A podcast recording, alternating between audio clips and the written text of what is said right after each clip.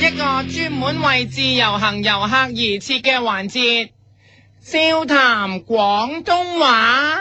噔噔噔噔噔噔噔噔噔噔噔噔噔。大家好，我係你嘅節目主持人，你好、喎。我係夫人，今日教你嘅廣東話係：若果你喺香港遇到啲人大聲夾惡，話你、鬧你、帶你，你就用呢一個廣東話啦。嗱，話人唔使旨意帶你，廣東話你可以話佢。你而家拋我浪頭啊！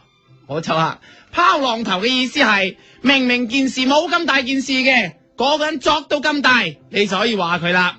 嗱，因為咧喺浪頭被拋起，真係可以拋到好高下嘅，所以話人拋你，你可以大叫。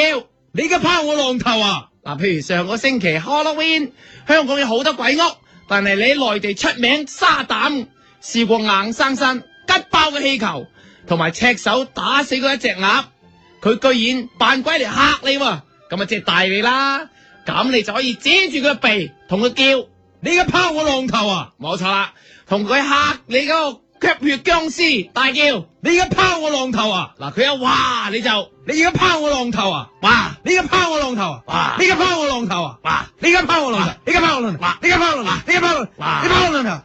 哇你而家拋我浪頭！長啊！你而家拋我浪頭啊！你見嗰只鬼，哇！成塊面爛晒咁，成個額頭都係爛肉，咁你就可以指住佢額頭大叫另一句，係你而家拋我額頭啊！啦，冇錯，因為額頭爛啊嘛，所以就嗌。你而家拋我額頭啊！如果佢身體其他地方爛啊爛咧，你就可以你一拍，誒你就可以話佢你而家拋我膝頭啊！係啦，隻腳爛啦，你而家拋我膊頭啊！係啊，膊頭爛啦，你而家拋我黑頭啊！係啊，呢、個明顯就係鼻哥啦。天生位有黑頭，你就可以指住佢鼻哥大叫。你而家拋我黑頭啊！嗱，如果另外一樣嘢咧，就可以講呢一個啦。你而家拋我舌頭啊！冇錯，係條脷啦。點解會無端端伸條脷出嚟啊？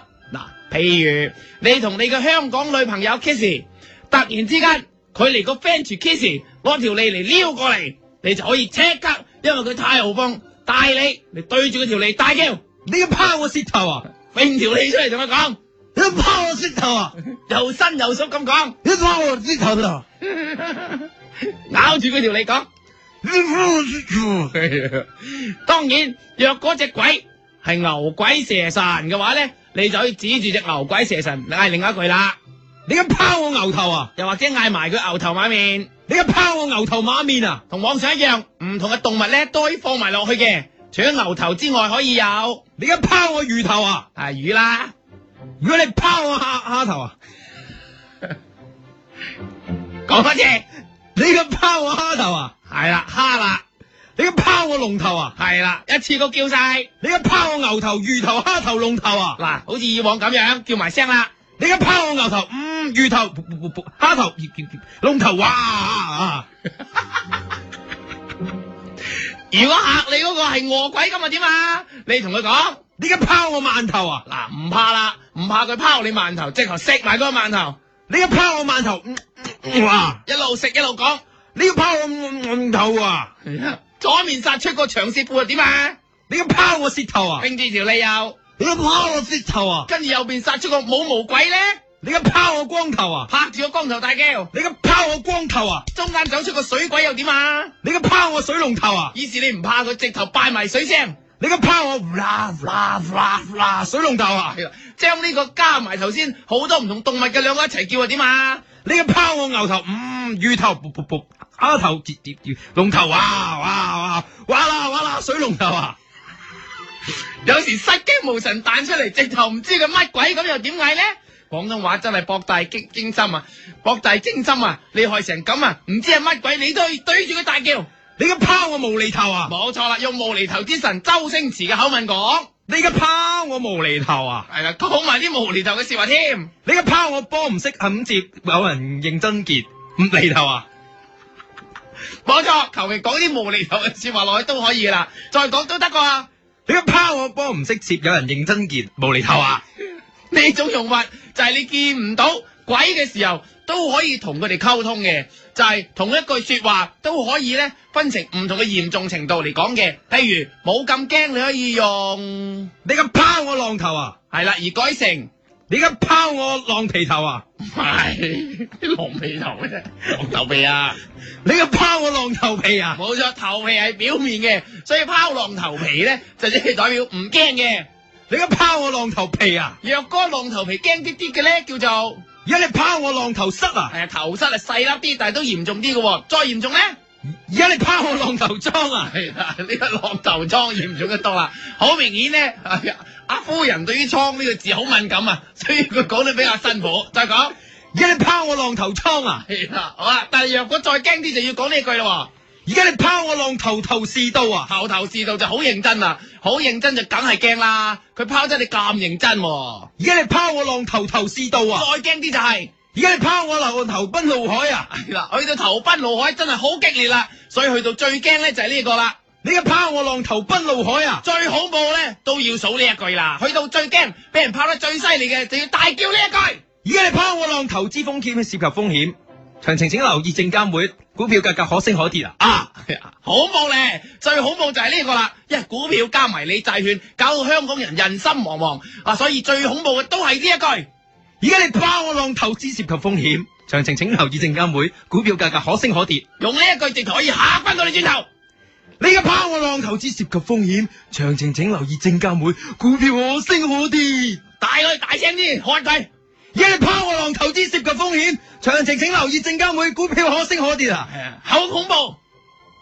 而家你拋我浪投資涉及風險，詳情請留意證監會，股票可升可跌啊！最恐怖嘅唱埋出嚟，而家你投不？而家你投，而家你投，而家你拋浪奔浪流，萬里滔滔江水永不流。明唔明有啊？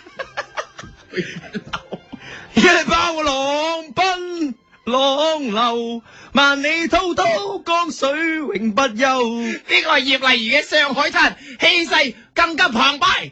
一拋我浪奔浪流，萬里滔滔江水永不休。以示佢嘅客工唔夠厲害，俾你拋翻轉頭。嗱，你以前咧遇過冇咁勁嘅，所以咧你可以話一拋我浪子不獨你一人，你何妨說有緣沒有份？呢個就係五四年嘅《天下浪子不獨你一人》，而你見識廣咧就可以講呢一句。一拋我浪子不獨你一人，你何妨說有緣沒有份？再加個上海灘，一拋我浪奔浪流，萬里滔滔江水永不休。所以而家鬼節都過咗，你仲喺度嚇鬼嘅話，你就可以對住佢講呢一句。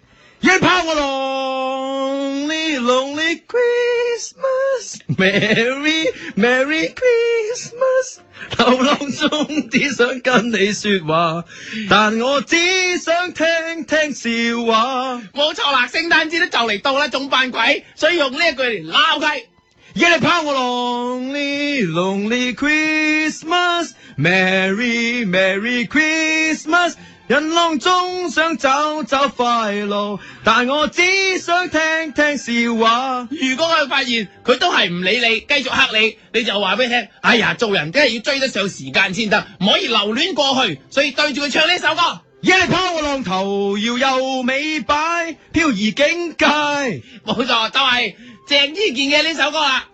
一拋我浪頭搖又尾擺，漂移境界。我呢、個純係自己欣賞啫，可唔可以唱多次《上海灘》呢？一拋我浪奔浪流，萬里滔滔江水永不休。好啦，今日我教你嘅廣東話，一拋我浪頭啊，嗱已經教完啦，記住好好運用。如果有人大你，你就隨時同佢講。一你拋我浪頭啊。一个人的时候，听荔枝 FM。